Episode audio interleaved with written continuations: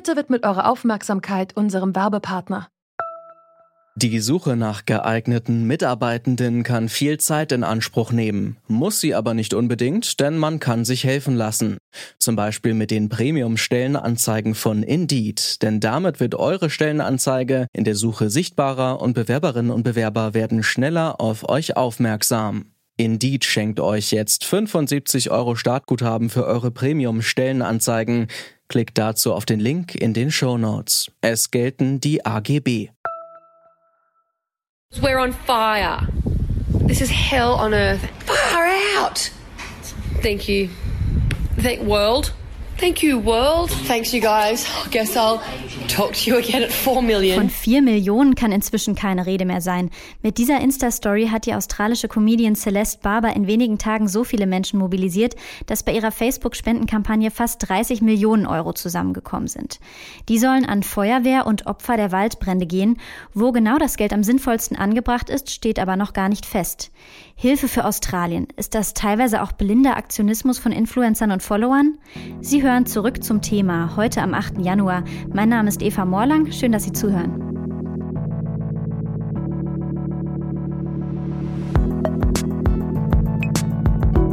Zurück zum Thema.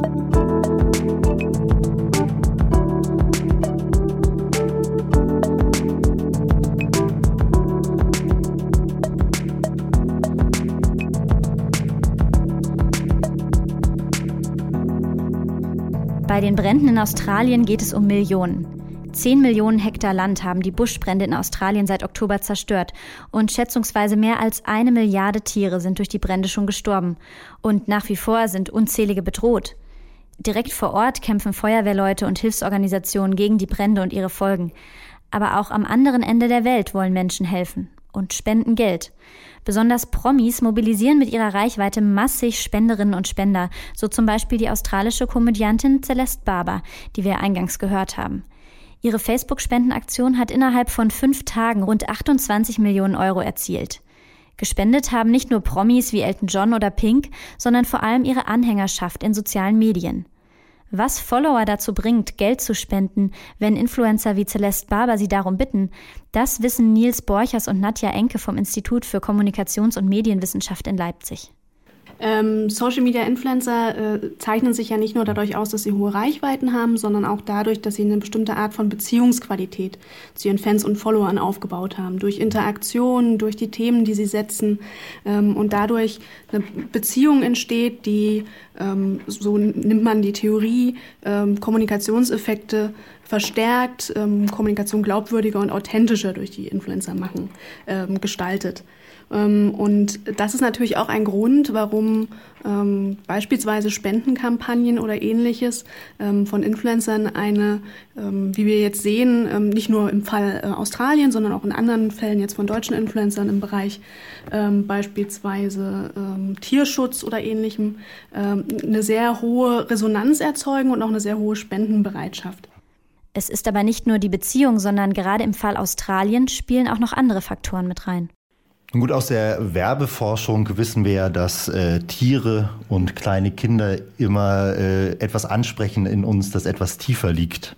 Na, also das tatsächlich evolutionär in uns drin ist. Und insofern ist das sicherlich etwas, äh, was äh, dazu führen kann, dass eine Spendenbereitschaft eher da ist. Also das wird Ihnen auch jede NGO zum Beispiel sagen, dass sie mit einer Kampagne, in der es zum Beispiel um Tigerbabys geht, ähm, tatsächlich eine höhere Spendenbereitschaft haben werden im Normalfall als bei, ich sage jetzt mal Thema Vogelspinnen. Beim äh, Thema Australien kommen natürlich noch andere Faktoren hinzu. Also zum einen ähm, gibt es natürlich Länder, die ähm, aufgrund ähm, ihrer kulturellen Nähe oder ihrer ähm, ja auch dem Erfahrungsschatz, äh, den man selbst hat, äh, einem näher sind als andere Länder. Also welches Land, über das berichtet wird, äh, ähm, hat einen Einfluss darauf auch, wie stark ähm, beispielsweise äh, die eigene Bereitschaft ist, ähm, zu spenden oder nicht. Bei Australien ist es zum Beispiel der Fall, dass das ein typisches Work-and-Travel-Land ist, mit dem viele ähm, Menschen auch Reiseerfahrungen schon verbinden. Ähm, der andere Faktor ist natürlich ähm, die Neuheit einer Krise, dass zu Beginn natürlich einer äh, Krise oder eines, äh, jetzt in dem Fall eines, einer Umweltkatastrophe oder einer Brandkatastrophe, äh, dass äh, die Medienberichterstattung zu diesem Zeitpunkt natürlich wesentlich höher ist. Also wir haben eine wesentlich höhere Reichweite für das Thema als im Zeitverlauf, wenn dann keine neuen Krisenauslöser äh, oder ähm, neue Ereignisse hinzukommen, dann ebbt die Berichterstattung ja in der Regel auch ab. Ähm, dadurch ist natürlich die Spendenbereitschaft aktuell auch ähm, besonders hoch. Und natürlich noch ähm, der Zusammenhang auch mit dem sowieso gerade in der Gesellschaft sehr stark diskutierten ähm, Themas des Klimaschutzes und der, äh, des Umweltschutzes. Aber kann es sein, dass Influencer Spendenkampagnen zumindest zum Teil auch für ihr eigenes Image nutzen? Wie glaubwürdig sind sie dann wirklich? Es kann natürlich auch eine Motivation sein, die, äh, die natürlich genauso legitim ist, äh, Themen, die einen selbst interessieren, die man für wichtig findet, äh, auch zu versuchen, nach, nach vorne zu bringen und zu pushen. Und das ist etwas, das sicherlich auch über eben Social-Media-Kanäle geht, über bekannte Social-Media-Kanäle geht. Das ist etwas, das wir bisher noch nicht so viel sehen, weil wir halt so hauptsächlich die Kooperation mit Unternehmen und die Monetarisierung sehen, aber etwas, bei dem ich mir gut vorstellen kann, dass das auch in, in der kommenden Zeit zunehmen wird. Genau, aber dass es Kanäle gibt, die sich ausschließlich darauf ähm, jetzt gerade schon spezialisiert haben, das ist eher nicht zu beobachten. Was vielleicht noch das Besondere an, ähm, äh, an den Kampagnen ist, jetzt auch unabhängig von Australien, äh, die wir gerade beobachten. Also es gibt in den letzten zwei, drei Monaten ein paar deutsche Beispiele, die ähm, Spendenaktionen sehr groß auf ihren Kanälen hatten, zum Beispiel Kamushka äh, als große Influencerin, die äh, für eine Schule in Malawi innerhalb von zwei Stunden ähm, über 60.000 Euro gesammelt hat. Ähm, und ein anderes Beispiel, Vanessa äh, Tamkam, ähm, die gerade aktuell, glaube ich, auch in Griechenland ist, sich für Tierschutz einsetzt, da Geld gesammelt hat.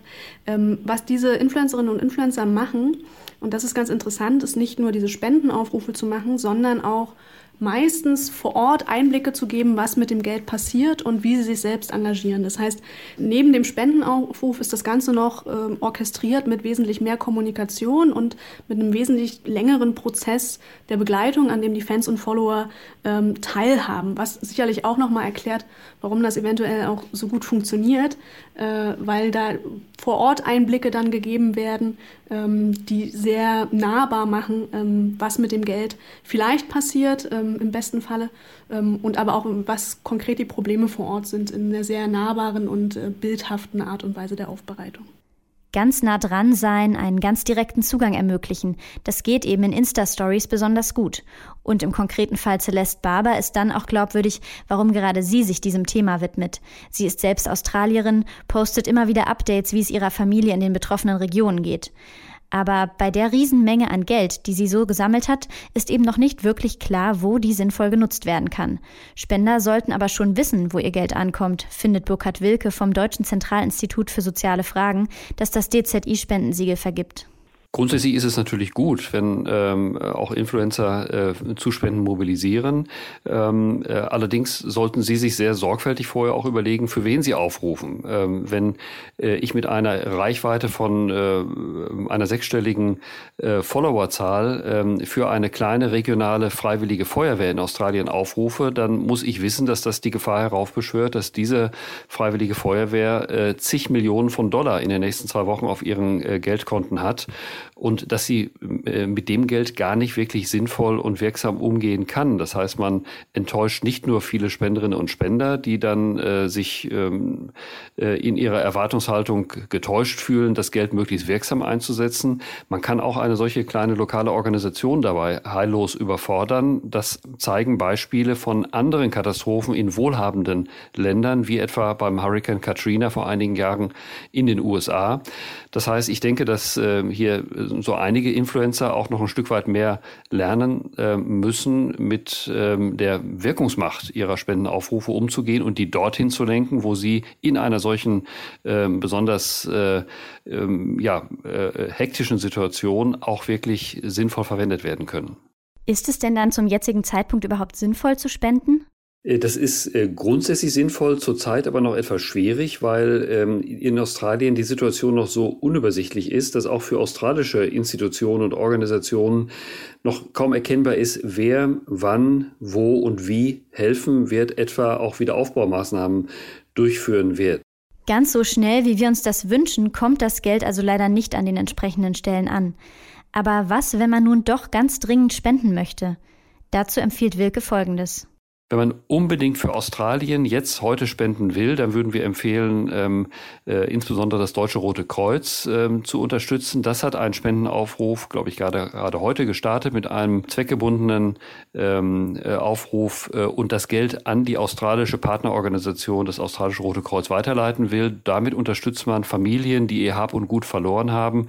Äh, und das ist eine seriöse Organisation, die das Geld sicherlich wirksam verwendet. Der zweite Punkt in Australien ist der Spendenaufruf ähm, Victorian Bushfire Appeal ähm, der Bundesregierung, des Bundesstaats von Victoria. Auch da kann man aktuell davon ausgehen, äh, dass diese, äh, diese Regierung das Geld sinnvoll einsetzen wird und mit Augenmaß einsetzen wird. Allerdings, das ist eine grenzüberschreitende Spende, die ist in Deutschland in der Regel nicht steuerlich absetzbar und man muss auch da ähm, bei seiner Bank zunächst aufpassen, dass nicht unverhältnismäßig große Bankgebühren bei dieser Auslandsüberweisung entstehen. Das kann beim Deutschen Roten Kreuz ja nicht der Fall sein. Das Dritte, und das würde ich nachhaltig empfehlen, auf unserer Internetseite dzi.de haben wir ein Spendeninfo ähm, mit äh, Adressen von Organisationen, die sich langfristig von Deutschland aus, aber weltweit um Klimaschutzprojekte bemühen, also Vorbeugungsarbeit leisten, damit solche Brandkatastrophen auch in anderen Regionen der Welt möglichst in Zukunft seltener werden.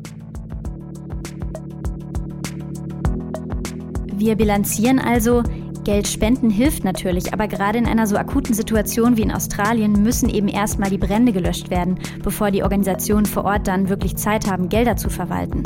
So äußerte sich auch der NSW Rural Fire Service, an den die Gelder von Celeste Barber gehen sollen.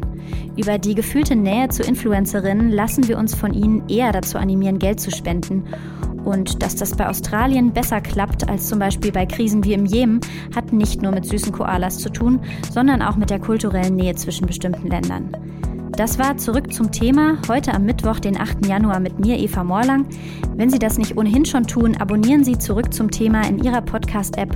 Und wenn Sie Anregungen haben und Ideen, welchen Themen wir uns hier mal widmen sollten, schreiben Sie gerne eine Mail an redaktion.detektor.fm.